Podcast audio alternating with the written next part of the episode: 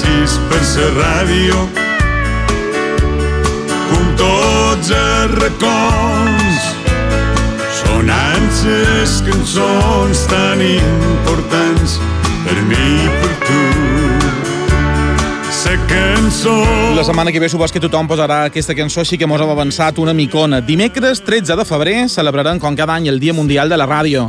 Com que el fons d'armari va el dijous i la festa enguany cau en dimecres, hem decidit avançar a aquesta festa i convidar les amigues d'Inanaut Ràdio, la ràdio lèsbica, per celebrar amb elles una efemèride que ens fa molta d'il·lusió a tots aquells que feim feina darrere d'un micròfon. Així que, Anna Sachi, Carme Pollina, de Inanaut Ràdio, benvingudes les dues a Fons d'Armari. Hola, bona nit. Hola, com esteu? Encantat de, de saludar-vos les dues. Me feia molta il·lusió això de celebrar per avançat el dia de la ràdio amb dues companyes uh, de ràdio, de ràdio LGTB, i que també compartim magazine a la mateixa hora. Que això ja és uh, unir-nos espai-temps per oferir uh, contingut LGTB uh, arreu. Però vols les dues, uh, que aquesta ràdio Nanau ja ha celebrat uh, el desaniversari i que ja poden dir que sou una ràdio de gana. Quan va sorgir aquesta idea? Qui va tenir s'empenta de dir, ei, necessitem una ràdio que parli a les dones de les dones? Bueno. Això us ho explicarà l'Anna, que és ella qui va començar. Sí. Mira, jo, jo prim, primer tenia la, al cap la, una bogeria meva, que era fer explicar la meva vida, perquè havia sortit de l'armari i tenia moltes ganes que tothom ho sabés, i, i aleshores em vaig inventar doncs, tota una sèrie de programes que, en els que explicava la meva vida. I, i bueno, els penjava a internet i tenia força audiència, fins que vaig pensar, hem de fer més coses, hem de crear més continguts i vaig començar amb un programa d'entrevistes i entre aquestes entrevistes la Carme Pollina, que a banda de fer, de fer ràdio, és periodista i també escriu llibres, em va enviar un correu dient que havia estat un llibre, que si li podien fer una entrevista. La vaig entrevistar i a partir d'aquí doncs, va començar la, el nostre camí a, a Inaut Ràdio. Quanta de gent ja li agradaria, Carme, que d'una entrevista sorgeixi eh, una, una relació laboral de tant d'anys?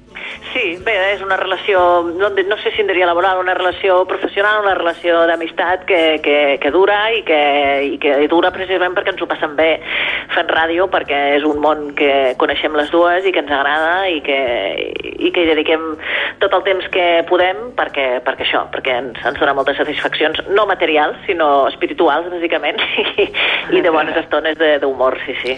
La riquesa espiritual eh, és important, és a dir, en el sí. segle XXI ens hem oblidat pel materialisme, però anem a reivindicar uh, l'alegria i la riquesa uh, d'esperit. Com va anar creixent aquesta ràdio, Anna? Perquè crec que en el començament, uh, com, tu, com tu deies ara fa un moment, explicaves uh, anècdotes o trossos de la teva vida i crec que vares fer com unes càpsules de 5 minutets que a poc sí. a poc van anar agafant cos perquè la gent tenia necessitat de tu i vares trobar un públic i a partir d'aquí va néixer una ràdio. Exactament, exactament. Sí, sí, és que es necessitaven, no hi havia ràdios per dones lesbianes. Eh, no, no, no teníem un lloc per deixar sentir la nostra veu, ni per explicar-nos, ni per ensenyar que podíem ser periodistes, que podíem fer entrevistes, que podíem explicar històries, que podíem crear continguts, que podíem fer una ràdio online. I de mica en mica es van anar afegint col·laboradores a Inau Ràdio, que van i que venen, perquè com és una, una ràdio totalment voluntària, doncs bueno, hi ha etapes que hi ha més col·laboradores i d'altres que n'hi ha menys, però nosaltres anem seguint. I quantes vegades heu hagut de contestar a la pregunta de per què una ràdio per lesbianes? Moltíssimes, no, Polly?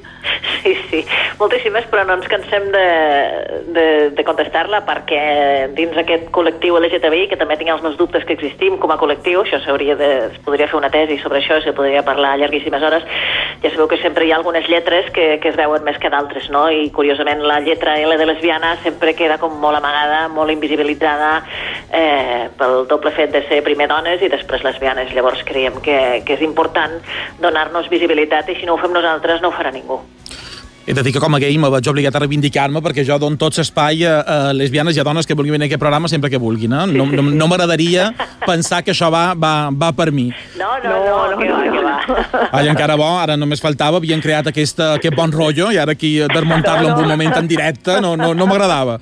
Lo que me fascina, lo que me fascina d'Inanau Ràdio, jo la vaig descobrir fa un parell de setmanes i he començat a escoltar... Eh, sou una ràdio per internet, la poden es escoltar on vulguin i quan vulguin, perquè, clar, vosaltres feis el podcast, queden penjats, i a partir d'aquí, eh, tant si estàs fent dinar com si t'estàs dutxant, pots escoltar en Anna Sachi i en, i en Carme Pollina explicant eh, un munt de coses i tenir un munt de programes. Perquè, clar, Acordes de Mujer, Broken Heart, que teniu un consultori, uh, Delirium Premens, Desconocidas i Fascinantes, que a mi que és que m'he fascinat, perquè t'he dit que descobrim un munt d'històries que jo, uh, de dones que jo no sabia ni que, ni que existien. Tota aquesta graella com s'ha anat parint, perquè clar, m'imagino que d'un dia per l'altre uh, no se fa una ràdio i en 10 anys deveu haver deixat molt de projectes pel camí o molt de programes i d'altres que, han, uh, que han nascut. Com s'acuden, com se vos acuden aquests programes? Bueno, se'ns acurren perquè estem una mica, una mica boges, som, som creatives i ens agrada fer coses i podíem fer això, podíem fer això, de qualsevol cosa en pot sortir una idea i a partir d'aquí doncs fem, creem els, els, els programes, les càpsules. També perquè fa anys també que ens movem dins el moviment activista LGTBI a Barcelona i doncs, bé, coneixem molta gent i sempre algú saps que ha escrit un llibre o que, o que coneix, sap molt de música o que té una afició que, que amb la qual és molt bona i li agrada i li direm per què no vens i ho expliques i, i a partir d'aquí surt un espai nou vull dir que bueno, eh, bàsicament perquè ens relacionem i d'aquí surten sempre bones idees. I Anna Carme, vosaltres vos passa com a mi que el llenguatge... Teniu un, teniu un podcast, és a dir, teniu una, un, un programa que se diu Esa Lengua, on anau explicant les diferents paraules que de vegades compareixen. Uh, vosaltres vos passa com a mi, que jo hi ha moments que me perd perquè el nomenclàtor avança molt més aviat que els meus coneixements? Sí, estem en un moment en què el nomenclàtor està creixent moltíssim pel que fa a tot el món, diguéssim, no heterosexual. Cada vegada tenim més designacions i més, no sé si dir-ne categories per designar eh, orientació sexual, per designar eh, eh, orientació de gènere, eh, identitat de gènere, eh, gènere fluid, sexualitat fluida, canviant. Llavors, clar, tota aquesta nomenclatura és, és una mica com la tecnologia, que no, que no et poses mai al dia i sempre has d'anar aprenent, no? Però això és bo, això és bo perquè així ens anem renovant tots i totes, i això jo crec que, que, que si no fos així malament, perquè voldria dir que ens estanquem. Totalment d'acord. I jo parlava de que, de que compartíem horari perquè teniu el programa Estrella, que és el Berenjenales, que és el vostre uh, magazine, uh, que coincidim amb, amb hores. És a dir, és l'únic que me sap greu de, de tot això. Però me fascina la definició que heu, que heu posada, que si la vida fora un huerto seria un uh, berenjenal. Queda clar uh, sí. que a partir d'aquí ja anam uh, marcant terreny i ja se sap una mica que aquest, que aquest magazine serà uh, de tot menys avorrit. Exactament. A veure, pretén ser un magazín cultural en el que hi ha de tot, entrevistes a, a cantants, a escriptores, jo que sé, a concursos de, de cinema, a, a tot, el que, tot el que estigui passant a Barcelona o, o a fora de, de Catalunya. Eh, és un magazín cultural en el que hi ha humor, en el que fem risses, expliquem coses i, i ens ho passem bé. I ja teniu pensat com celebrareu el dia de la ràdio, ara jo parlava d'aquest dia, dia 13, que serà festa grossa, uh, i Nanau Ràdio ja sap com ho celebrarà? Pues encara no ho hem pensat, mira.